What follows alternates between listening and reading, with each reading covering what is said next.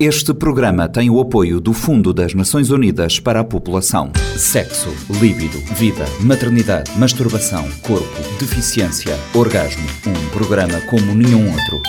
O G da Questão, com a jornalista Lourdes Fortes e a antropóloga Celeste Fortes. O G da Questão, terça-feira, 10h30 da manhã e 4 h quarto da tarde. Para ouvir na Rádio Morabeza. Sejam bem-vindos. Começa agora mais uma edição do G da Questão, o programa semanal da Rádio Morabeza que aborda temas do universo feminino.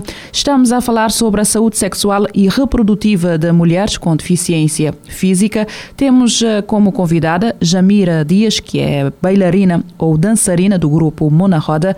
Como é habitual, a Celeste Fortes está sempre no estúdio comigo. Celeste Fortes, que é antropóloga. Celeste, na semana passada Uh, terminamos o programa a falar sobre uh, abordar a questão da sexualidade das pessoas com deficiência e a percepção que a sociedade tem sobre esta questão e acho que é por aí que queres começar. Sim, olá Jamir, olá Milu. Jamira, tu na semana passada uh, terminaste com essa frase que eu acho que é muito impactante. Disseste que as mulheres, eh, que as pessoas acham que as pessoas com deficiência, particularmente as mulheres, são assexuadas. Mas tu, tu és mãe e tens uma relação conjugal. Como é que a sociedade olha para ti? É como eu já tinha, já tinha referido, as pessoas pensam que nós, uh, as pessoas com deficiência, principalmente as mulheres com deficiência, somos pessoas assexuadas, que nós não temos relações sexuais, que nós não temos desejos que nós não temos orgasmos. Costumo dizer, se, se, não, se não conseguimos fazer dessa maneira, temos que arranjar de outra forma. Uh, eu, sendo mulher, tenho uma relação conjugal. Uh, é claro que as pessoas, uh, sempre que algumas, né, olho, vejo no semblante delas, quando me vêm com, com o meu marido ou nós trocamos carinho, carícias em, em público, há sempre aquele olhar, há sempre. mas eu realmente.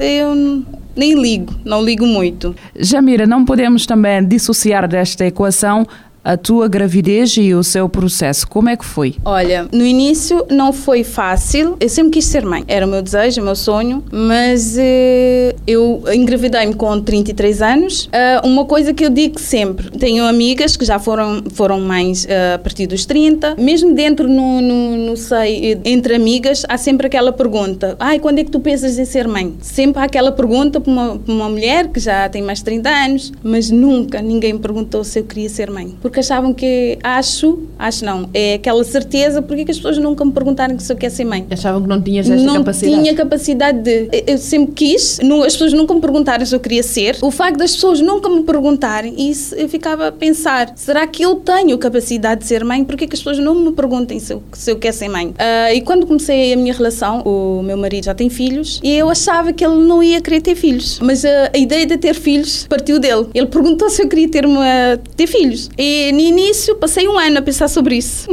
Como é que ia ser? Porque eu, uh, as experiências que eu tenho dentro do grupo uh, não foi fácil. Não é questão de engravidar, é questão de também acessibilidade. Um, Ter o apoio certo, adequado mesmo às estruturas de saúde, tendo em conta as tuas especificidades. Exatamente.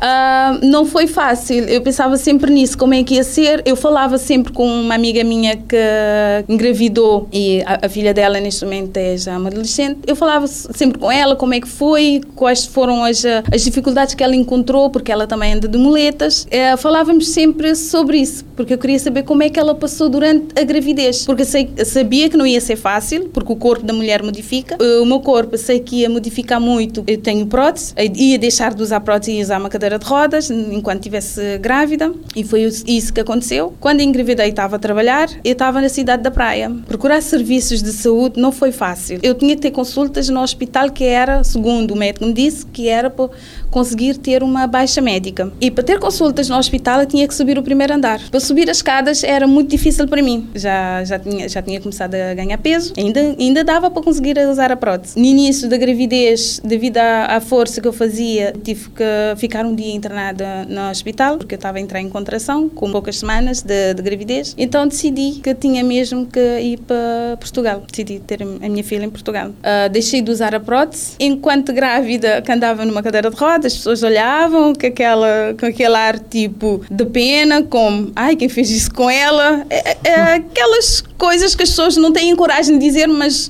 nós, pessoas com deficiência, conseguimos uh, ver uh, no rosto delas. Mas foi mais fácil em termos de estrutura, digo em termos de estrutura, em Portugal foi mais fácil, em Cabo Verde foi muito difícil. Há duas semanas, quando falamos com, com a Daniela sobre o facto da sociedade reduzir a sexualidade, a função reprodutiva, e depois não olhar nas, nas mulheres, neste caso, nas mulheres, seja com um transtorno mental, que foi o que falamos com a Daniela, e no caso da Jamer, eh, com, seja com uma deficiência física, não lhes reconhecer capacidade, legitimidade, ou não lhes dar, achar que não têm competência. É assim, a Daniela, nós falamos com ela precisamente sobre isso, sobre... E eu acho que no G da questão temos estado sempre a falar disso, os direitos. As pessoas podem, desde o início que temos estado a falar sobre essa questão de os idosos podem, as pessoas com deficiência podem, as pessoas com transtornos mentais podem. Nós podemos, mas o facto é que a sociedade é muito castradora, mas ao mesmo tempo é muito curiosa, mas não pergunta.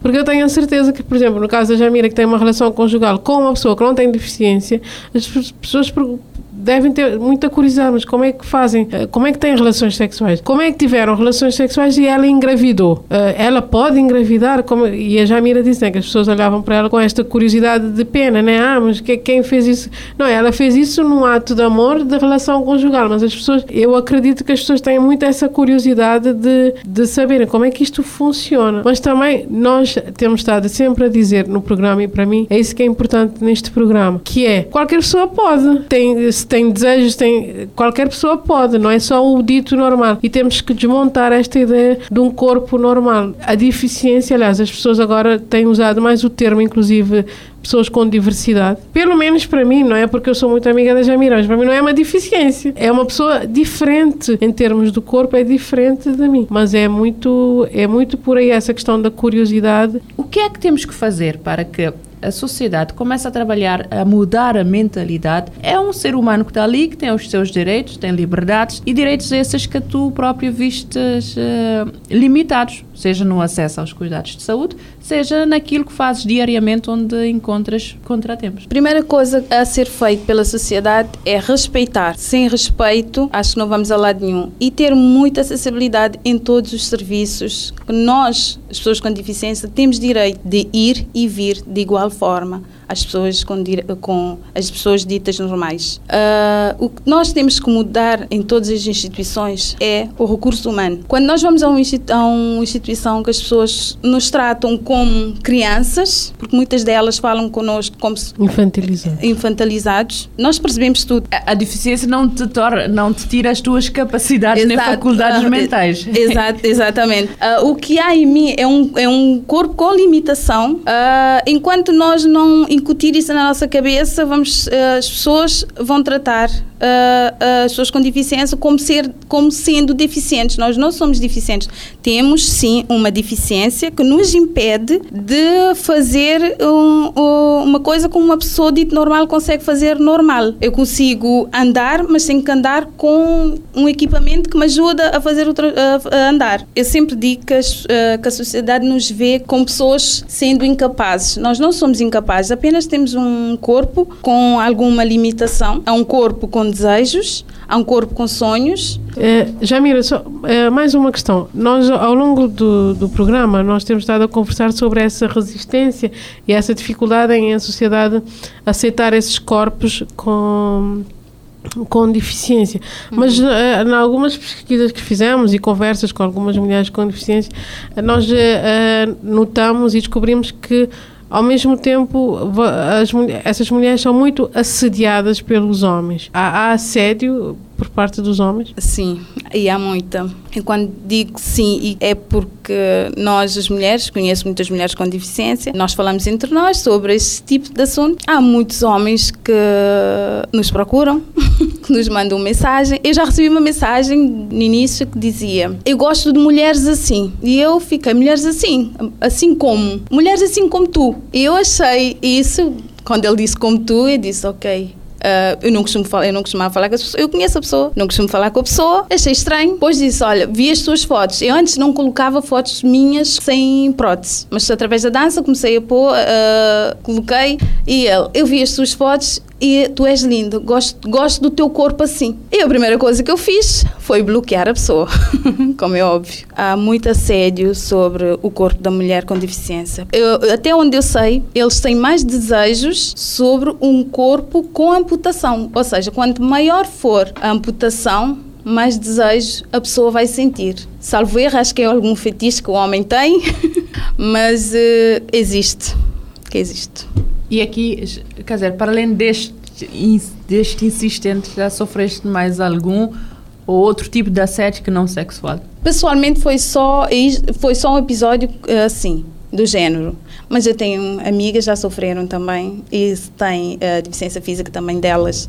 É, é, é uma deficiência uh, uh, mais severa também. Uh, tem algumas que às vezes o que é que elas fazem? Bloquear o Facebook por algum tempo porque é chato. Eh, nas pesquisas que fizemos, encontramos essa, essa corrente, essa prática do devoteísmo, que são pessoas que têm atração por pessoas com deficiência. Mas eu queria pontuar e ajuda-nos aqui, Jamira, a perceber isso, porque há essa questão do devotes, ou pessoas que têm essa atração, atração. mas há, há, um, há um assédio que pode levar, inclusive, a pessoas com deficiência terem medo de se entregarem a uma relação. Sim, eh, sempre vai, vai haver aquele medo de entregar a uma relação, independentemente de ser ter ou não uma deficiência. As mulheres estão sempre mais vulneráveis, ainda mais tendo uma deficiência. Quando insistem em pedir fotos, vídeo do tipo, é o que eles mais fazem, os, os devotos. Ah, já ouvi falar também que algumas pessoas criem perfil falsos, que é para isso. Eh, dá para perceber que a pessoa está mais entregue a saber sobre a deficiência da pessoa, como é que é o dia, dia a dia. Estão mais interessados interessados na, na deficiência, deficiência, do que na própria pessoa. Aí dá para perceber que tipo de, de, de interesse é. E com isto terminamos mais esta edição do G da Questão. Estivemos a falar sobre a saúde sexual e reprodutiva das mulheres com deficiência física. Neste caso,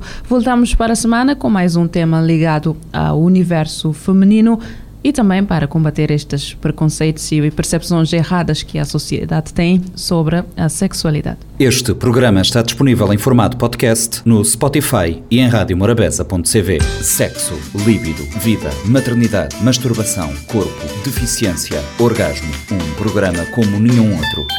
O G da Questão, com a jornalista Lourdes Fortes e a antropóloga Celeste Fortes. O G da Questão, terça-feira, 10 e meia da manhã e 4 e um quarto da tarde, para ouvir na Rádio Morabeza. Este programa tem o apoio do Fundo das Nações Unidas para a População.